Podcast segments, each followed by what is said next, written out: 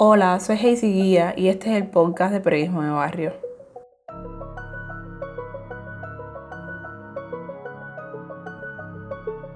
Las protestas masivas que se vivieron en Cuba el 11 de julio de 2021 tienen sus antecedentes en varias crisis menores que se fueron acumulando hasta desembocar en ese mar de pueblos que salió el mismo día en todas las provincias del país a exigir libertad y garantía para ejercer sus derechos. Las crisis, que van desde lo económico hasta el ejercicio de la libertad de expresión, si no se resuelven definitivamente, suelen ser cíclicas.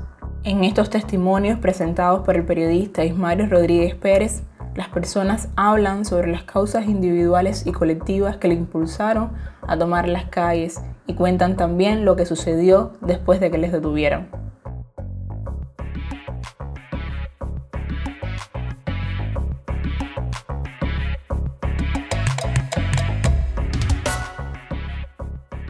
La realizadora audiovisual Gretel Medina estuvo presente en la protesta que se realizó frente al Instituto Cubano de Radio y Televisión el pasado 11 de julio en La Habana.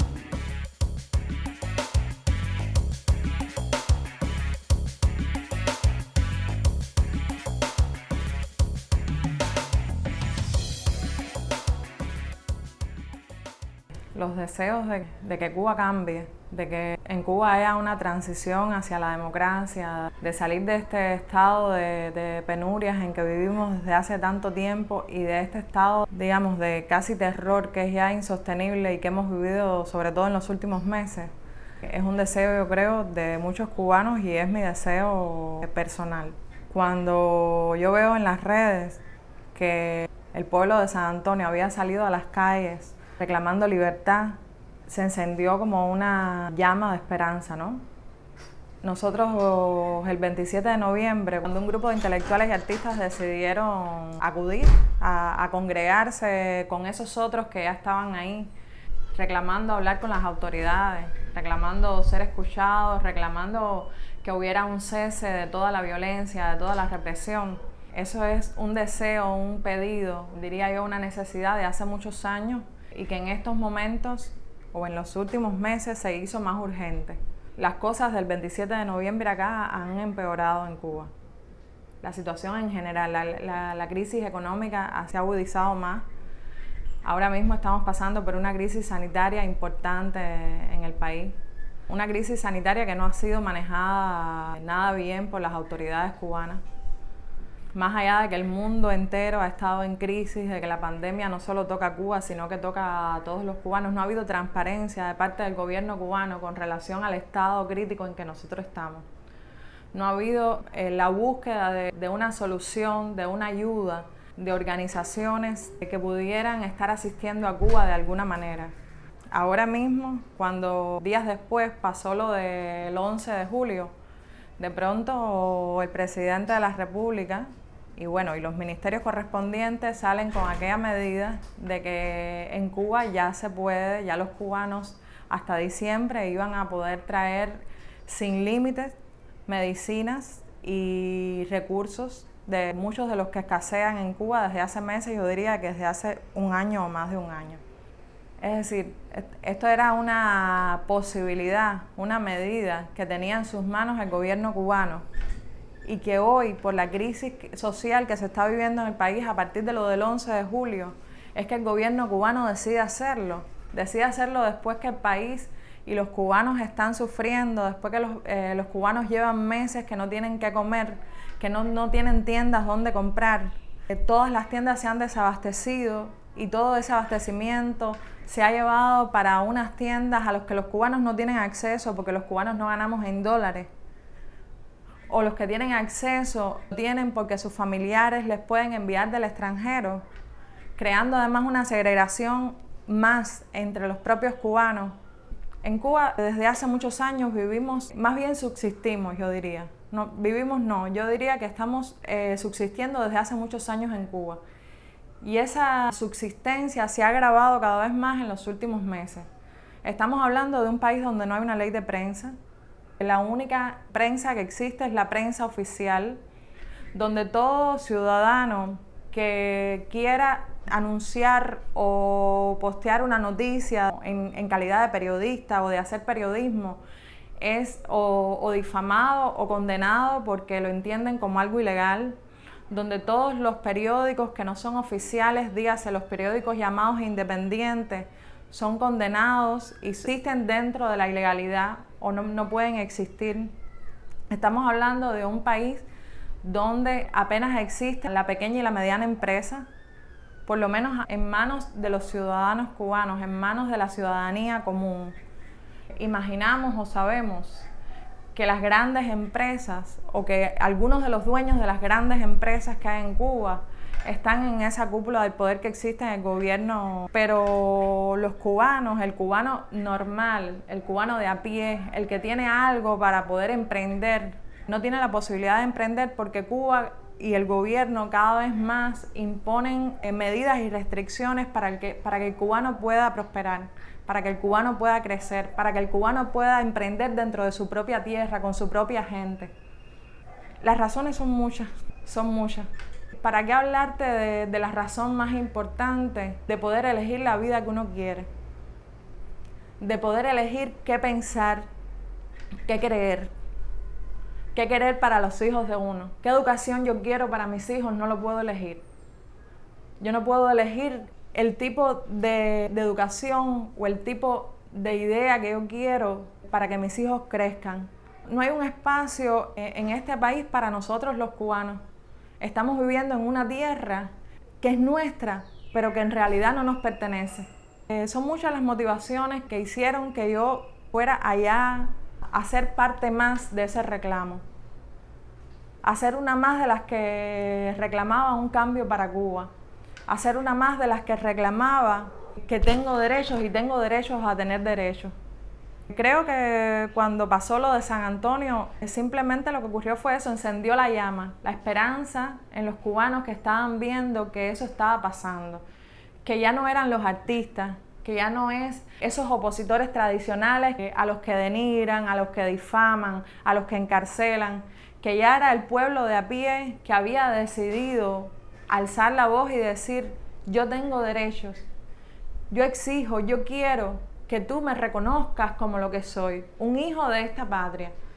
Yo quiero que tú me reconozcas como un cubano y tengo derechos dentro de mi país y dentro de mi tierra a ser cubano, a prosperar dentro de mi país, a no ser pisoteado, a no ser humillado, a, que no me digan eh, qué puedo y qué no puedo pensar, a que tenga elección de qué proyecto de vida y qué futuro yo quiero para mí, aunque sea un futuro en un país pobre. La pobreza no tiene nada que ver con esto. Elegir qué vida es la que quiero y cómo quiero yo trabajar, trabajar eh, honestamente para construir un futuro para mí, para mi familia, para la gente que tengo alrededor, con las posibilidades que tenga cada nación y cada país, eso es derecho de cualquiera, de todo individuo es derecho eso. Da igual si estamos hablando de un país pobre o un país rico. Aquí nadie está hablando de riqueza. Aquí no se está anhelando vivir en la riqueza. Estamos hablando de otra cosa. Estamos hablando de la existencia humana. Estamos hablando de una existencia humanizada que no tenemos aquí en este país. Yo decido ir al ICRT porque supe que en el ICRT había un grupo de amigos, de colegas, sobre todo de artistas. Y bueno, decido unirme a, ese reclamo que tenían ellos. Básicamente era acercarse, ir a un lugar que es un lugar eh, que se ha convertido en el vocero de la narrativa oficial, de la narrativa del, gobierno. Un, lugar además donde se ha fomentado el odio entre cubanos en los medios de difusión masiva constantemente y se incrementa, cada vez es creciente eh, ese estímulo de, odio, del odio entre, entre los cubanos.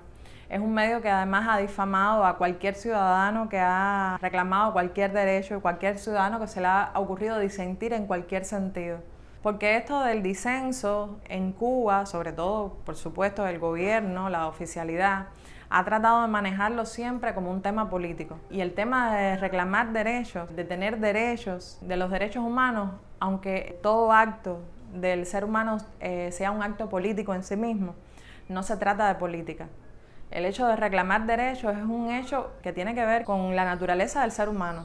Es decir, eh, como individuos que somos en una sociedad determinada, tenemos responsabilidades dentro de esa sociedad y tenemos derechos también dentro de esa sociedad.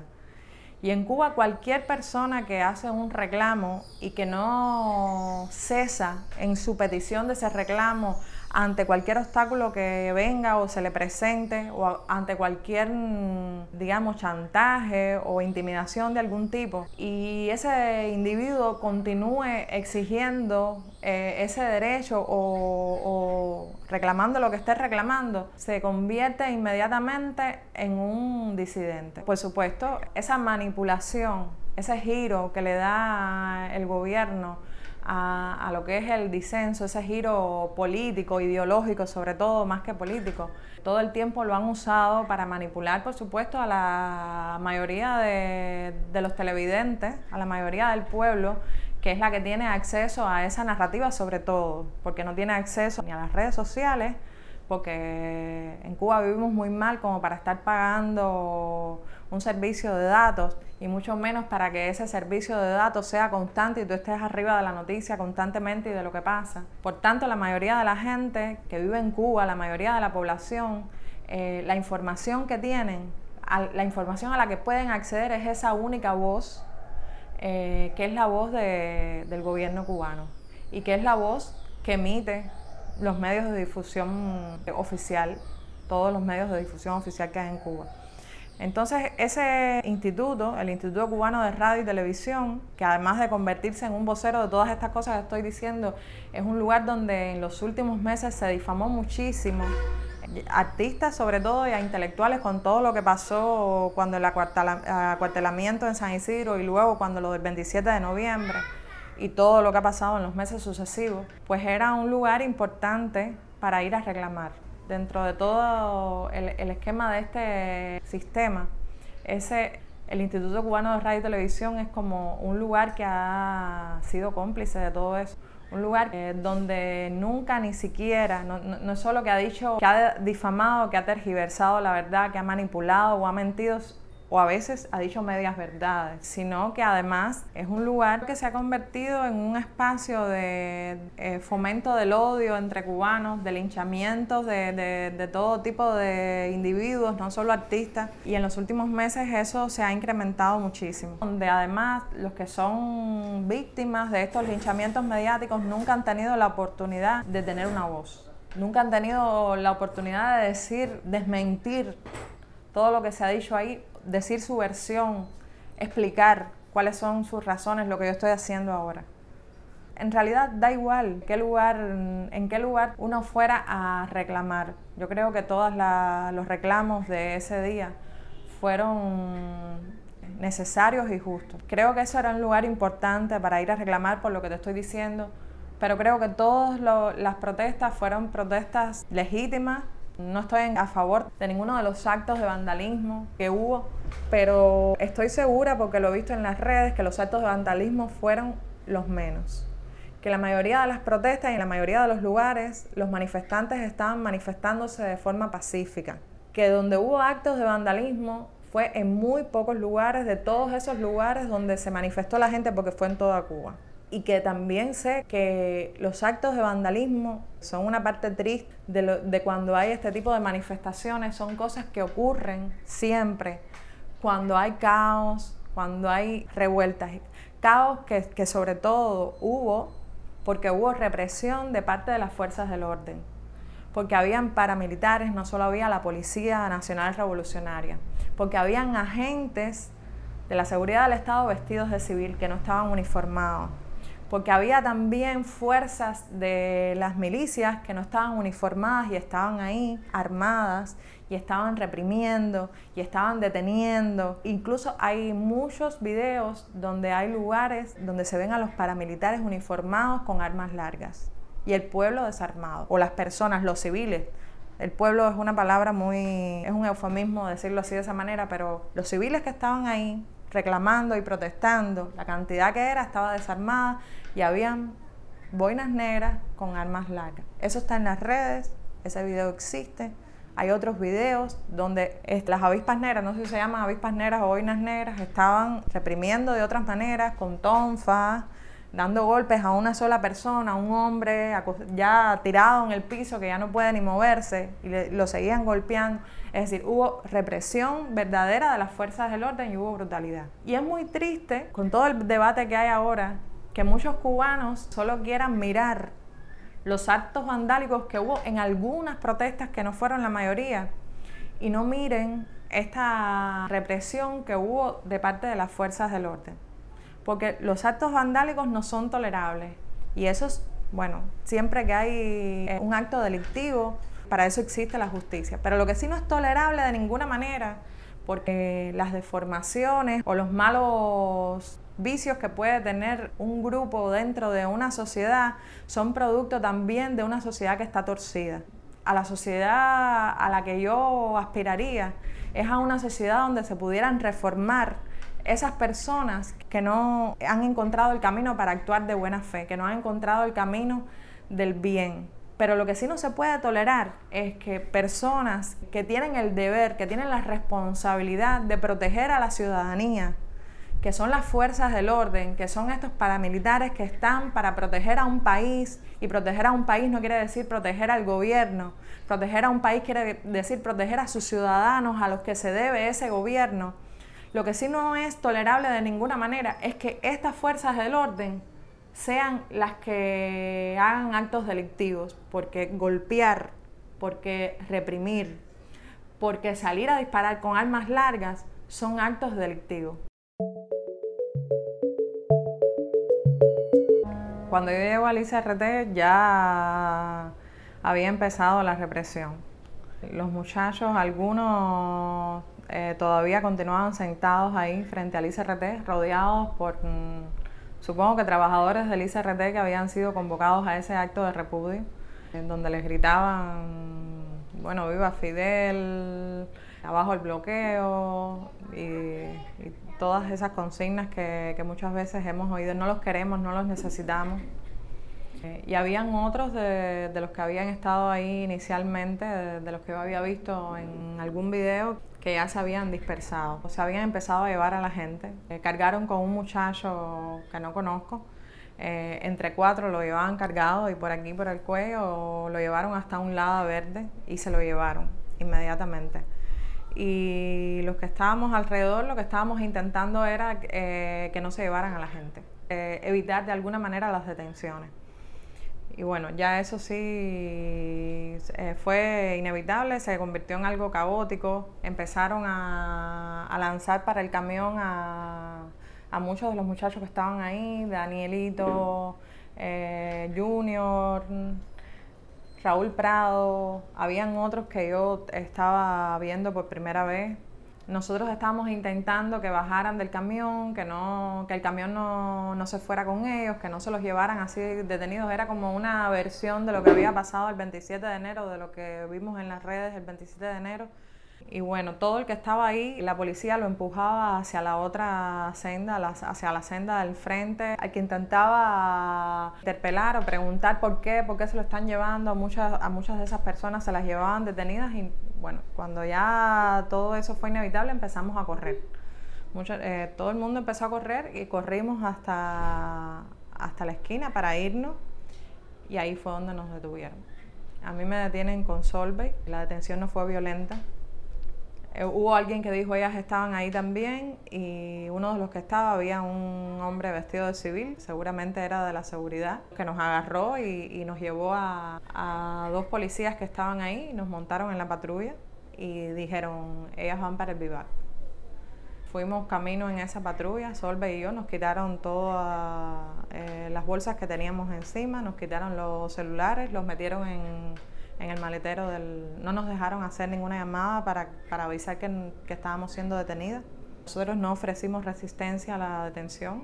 Vi cómo estaban deteniendo a otros amigos. Vi la detención, por ejemplo, de Juan Carlos Calahorra, que fue violenta. La de él sí fue violenta. No vi cuando lo esposaban, hasta que llegué al vivac, que él también bajó desde de la patrulla donde lo llevaban. Ahí fue que, que reconocí que, que estaba siendo esposado. Nosotros de hecho nos cruzamos, iba eh, todo junto como en caravana, el camión, eh, la patrulla donde nos llevaban a nosotros, la patrulla donde llevaban a Juan Carlos iba del lado de nosotros, nosotros solo le hacíamos así como en un gesto de, no sé, de apoyo, de, refugio. Y, Juan Carlos no solo nos miraba, nos respondía hasta que llegamos al vivac que bajó nos dimos cuenta que no podía, estaba esposado. Llegamos al vivac, nos bajaron de donde estábamos, nos dieron los bolsos, nos dijeron que teníamos que apagar el celular. Tuvimos que apagarlo ahí delante de los policías, nos llevaron hasta la entrada del recinto, que no sé qué, si será como una especie de recepción donde ellos te registran, pidieron los carneses de identidad, nos hicieron el registro, nos cacharon, nos, quitaron los bolsos, nos dijeron que teníamos que dejarlo ahí afuera, junto con los celulares, y nos metieron en una habitación tipo celda que, que tenía algunos bancos, éramos como 11 o 12, y tenía una reja afuera que se cerraba con candado. Ahí nos tuvieron como un par de horas y más o menos al cabo de las dos horas empezaron a llamarnos uno a uno para hacernos interrogatorios. Los interrogatorios fueron largos. Eh, no te puedo decir cuánto duró, pero por lo menos debe haber durado dos horas. Hubo algunos más largos que otros. ¿Por qué tú estabas ahí? ¿Quién te convocó? Todo el tiempo la pregunta de, que había una convocatoria, de quién nos había convocado, como si hubiéramos sido convocados por alguien eh, o por alguienes. ¿Por qué en ese lugar? Yo decía, en realidad yo no tengo ningunos deseos de hablar, de, responder. Yo creo que tengo el derecho a no responder a ninguna pregunta porque yo estoy aquí eh, forzosamente contra mi voluntad. Yo no sé por qué estoy aquí, no entiendo todavía por qué, qué está pasando. No entiendo qué hemos hecho nosotros que haya provocado que, que, nosotros hayamos sido detenidos, que hayamos sido metidos en una patrulla y nos traigan a este lugar que tampoco sé qué cosa es. Después supe ahí mismo que es un centro de clasificación de delitos. Primera vez que, soy detenida, primera vez que me expongo a un interrogatorio, primera vez que no sé, que me siento en un estado de vulnerabilidad total y no sé qué puede pasar conmigo, con mi familia, con mis hijos. Creo que, que una vez que ya uno entra en ese túnel, por llamarlo de algún modo, no, tienes posibilidades de nada. Es decir, lo, único que te queda es eh, fe, la fe que tengas en, lo que crees, la fe en la verdad, pero estás en manos de, de, lo que te puedan hacer, lo que pueda pasar contigo. Sin duda fuimos muy afortunados. De todas formas, la condición de nosotros es todavía vulnerable. Nosotros estamos ahora mismo con una medida cautelar de reclusión domiciliaria eso quiere decir que estamos bajo un proceso de investigación penal donde no sabemos qué pueden dictar. Y sí, realmente a pesar de todo eso, de lo delicado, de lo serio de nuestra condición y de lo duro, porque es duro también sentir el temor de que cualquier cosa te puede pasar o lo peor te puede pasar sin haber hecho nada para eso. A pesar de todo eso, eh, somos privilegiados, porque al día siguiente fuimos liberados gracias a la solidaridad de, mucha gente, sobre todo el gremio del cine, y gracias a la intersección, diría yo, de, una persona como Fernando Pérez, que es eh, un ser humano admirable, de Marisol Rodríguez, de Daniel Díaz y de otras eh, personas cercanas eh, a los que estábamos allí detenidos que fueron a interesarse y a interceder por nosotros. Y gracias también a que somos artistas, porque todo lo que ha pasado en los últimos meses, de alguna manera, por mucho que se nos haya difamado, hemos tenido, digamos que el gremio del arte se ha visibilizado de alguna manera, ¿no? El reclamo de los artistas.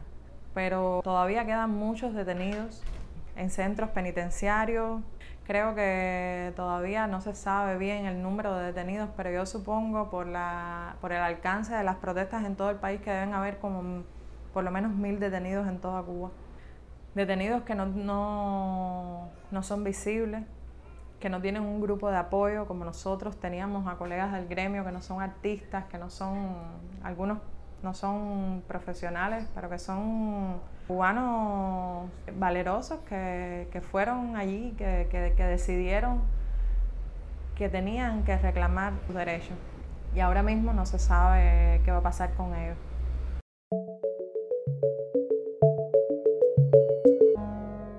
Yo sí creo que cambió algo para Cuba y para los cubanos. Yo creo que hubo un cambio en la actitud de, la gente, de muchos cubanos. Una buena parte de, la ciudadanía cubana se cansó y decidió participar, decidió reclamar. Ya no se trata de un grupo o un grupito de artistas, ya no se trata de, un grupo de, de activistas por los derechos de las mujeres, LGBTIQ, ya no se trata de, opositores que por muchos años han estado luchando y, con estos mismos reclamos, porque estos reclamos no son nuevos, estos reclamos son de, de hace muchísimos años. Se trata de una buena parte de la ciudadanía cubana que se unió a ese reclamo, un reclamo que tenían ahí apagado, que tenían reprimido y que decidieron sacarlo y que decidieron decir, yo tengo que hacer por mí, yo tengo que hacer por mí mismo y por, y por mi gente y por mi familia. Yo, es, la hora ya, ya no puedo más. Y yo creo que eso sí, eh, hay un antes y un después de, con esto. La participación cívica para mí es como lo más importante, digamos, el, el positivo que puedo encontrar de lo que pasó el 11 de julio. Este testimonio ha sido recogido también en video bajo el nombre Los detenidos del 11J en Cuba. Podrás encontrar este y otros en el sitio web www.periodismodebarrio.org y en nuestras redes sociales. Yo soy Hazy Guiadelis y me gustaría que compartas este podcast.